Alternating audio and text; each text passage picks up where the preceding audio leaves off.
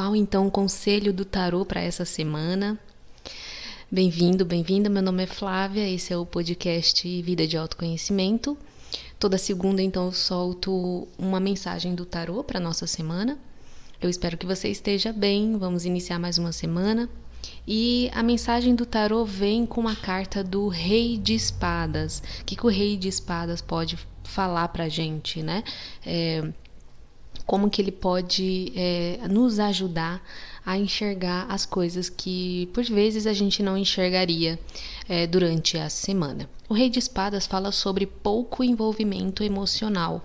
Então, se você vem sentindo aí uma certa dificuldade de se distanciar das questões do emocional, né? Às vezes você se envolve demais emocionalmente com as situações, com as pessoas, com as coisas que te acontecem, né?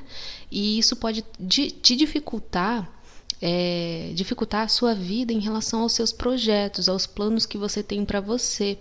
Né? Então é interessante você voltar para você sempre que estiver muito envolvida emocionalmente com alguma questão aí, é, seja consigo mesma, com os outros, né? ou mundial, como a gente está vivendo, voltar para você e entrar no estado neutro, né, voltar e pensar, caramba, o que, que que tá rolando? O que que tá acontecendo? Será que isso é meu? Será que isso é do outro? Será que eu estou sentindo um medo? Mas será que esse medo realmente é meu?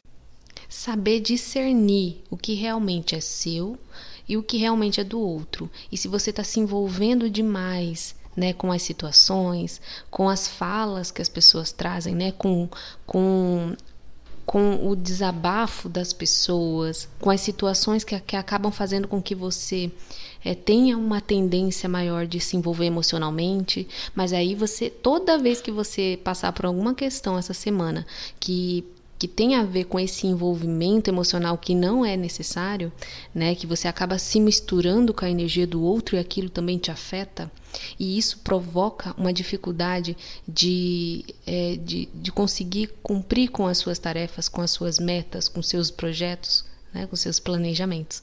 Então, quando isso acontecer, você volta para você, observa o que está rolando aí, né? Observa com atenção, com carinho, com respeito o que, que pode estar acontecendo. Se você acha que essa mensagem do tarô vai fazer sentido para alguém que você conhece, é, envia para essa pessoa, compartilha com ela. E se você também tiver interesse de participar do mini curso Viver Mais Feliz, é um mini curso gratuito que está rolando lá no grupo do WhatsApp. O grupo do WhatsApp vai estar tá silenciado, sempre esteve silenciado, não precisa se preocupar com conversas. E e é isso, faz parte lá com a gente, tem bastante gente já acompanhando. Quinta-feira sai a segunda aula, semana passada foi a primeira, e eu espero você por lá. Gratidão pela sua companhia, um beijo no seu coração e até a próxima.